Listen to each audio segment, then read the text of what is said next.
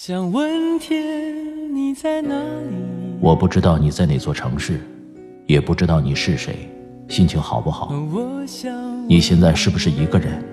有没有感到孤单？我知道，最使人疲惫的，往往不是道路的遥远，而是你心中的郁闷。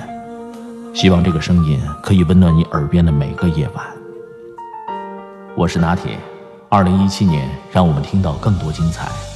会员招募中，个人微信拿铁味道拼音字头二零一六。城市的夜晚，听见花开。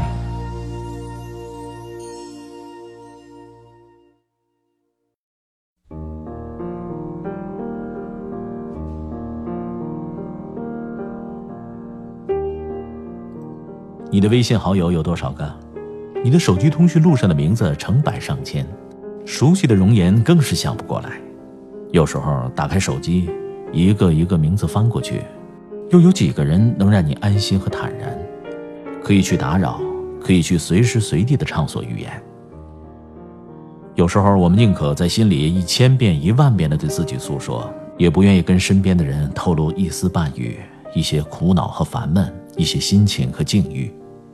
别人不曾身临其境，自然不能感同身受；理解的也许能说些中肯宽慰的言语，敷衍的人就只会说几句套话，会让你立刻后悔袒露了心迹。记得《艺术人生》有一次访谈，朱军问当时一直单身的演员王志文，说：“四十岁了，怎么还不结婚？”王志文说：“没遇到合适的。”朱军问：“你到底想找个什么样的女孩呢？”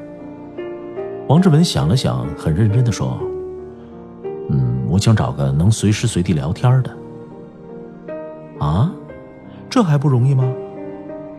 不容易。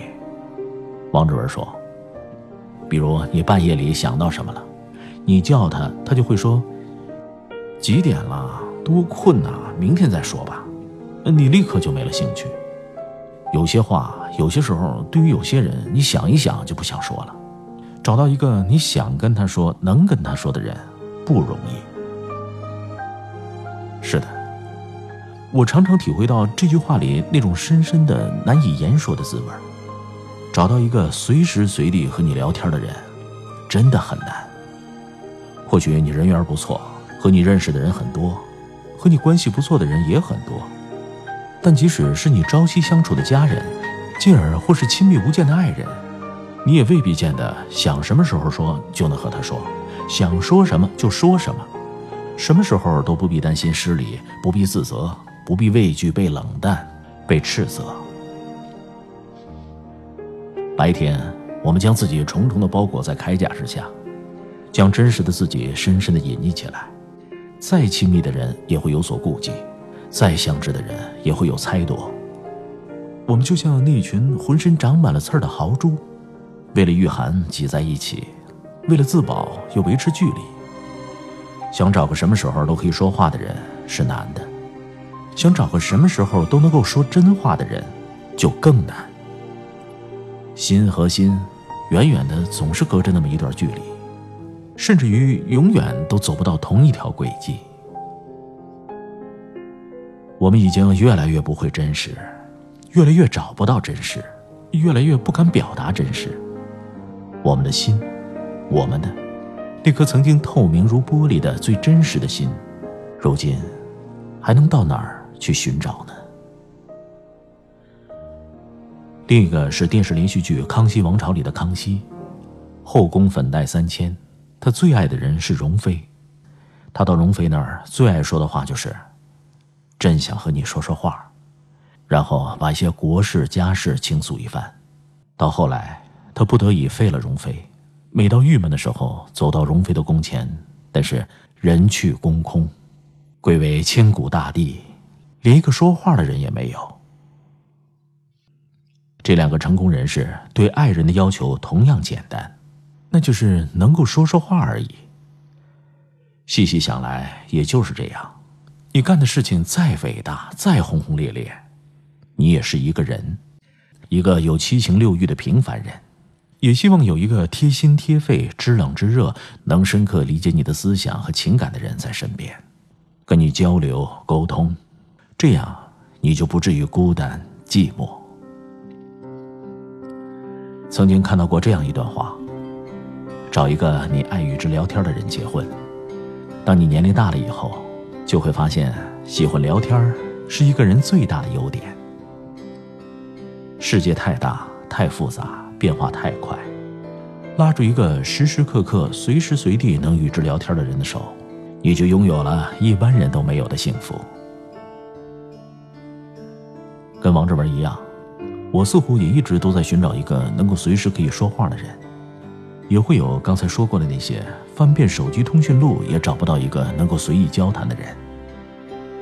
爱，应该是无所不言，是身处寂寥却不敢寂寞，是明知路漫漫雪茫茫，却仍感激能与你一同走过。生活在我们面前就像一个巨大的漏斗。年轻的时候遇到的人多，想说的话也多，无所顾忌。可能今天会跟这个朋友无所不谈，明天和另外一个人聊得忘记时间。但是，随着年龄的增大，我们会慢慢发现，能听你说话、和你说话的人越来越少。有时候，这些居然能够成为自己一种奢侈的欲望。这个时候，我们可能只有一个固定的密友，能够在你孤寂的时候。听你倾诉，也可能一个也没有。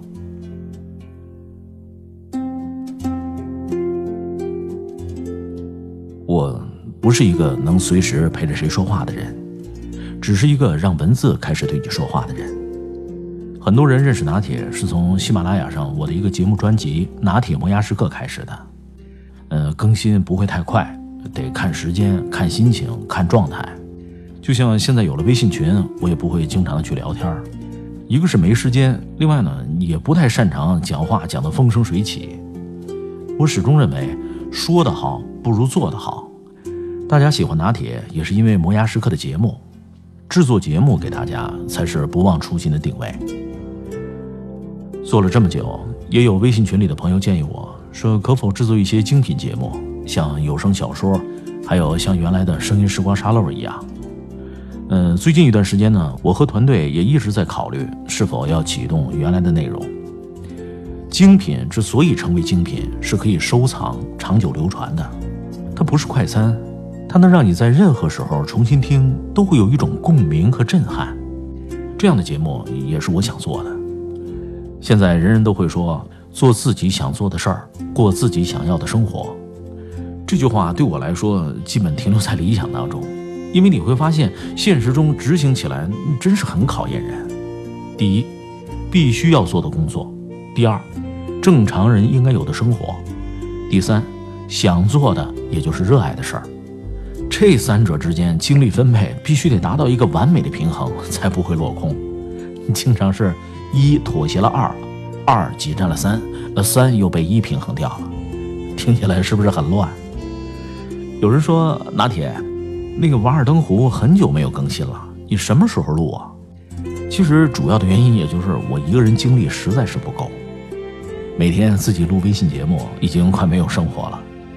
这让我想起了当年做时光沙漏的时候用声音记录那一批节目。最早那个时候还停留在兴趣层面，工作之余做几期声音记录作品，从大漠敦煌到强震余生的尼泊尔。啊，你能想象吗？那个时候，我们做一个五分钟的段落，选配乐拼接就可以做三个小时。如果现在还做这类节目，那就意味着在做现有微信节目的基础上增加很大的工作量。而且从找稿、配乐、制作，这不是一个人能完成的。说大了叫团队智慧，说小了你得四处求人。这种情况下，请人帮忙，你跟人家说讲奉献，那太落伍了。价值观不同。会被朋友骂得很惨，不可能用兴趣绑架，这兴趣也不能当饭吃，对不对？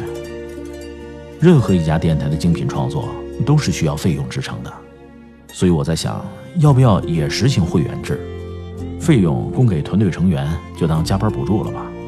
我算了一下，每个老会员的年费平均到每天只有八毛钱，这样呢就可以听到其他平台听不到的定制内容。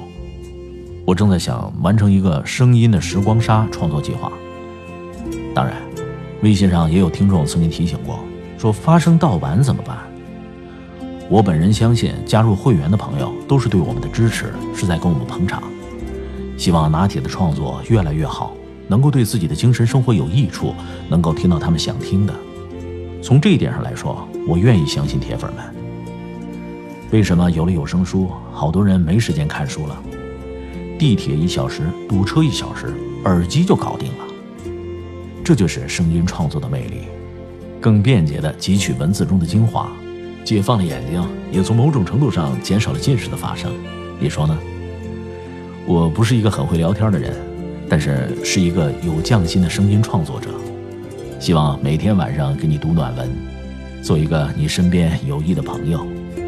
工作很忙，现实很凉，希望我们都能够有自己热爱的兴趣驻足，并有所坚持，在彼此鼓励，彼此依存。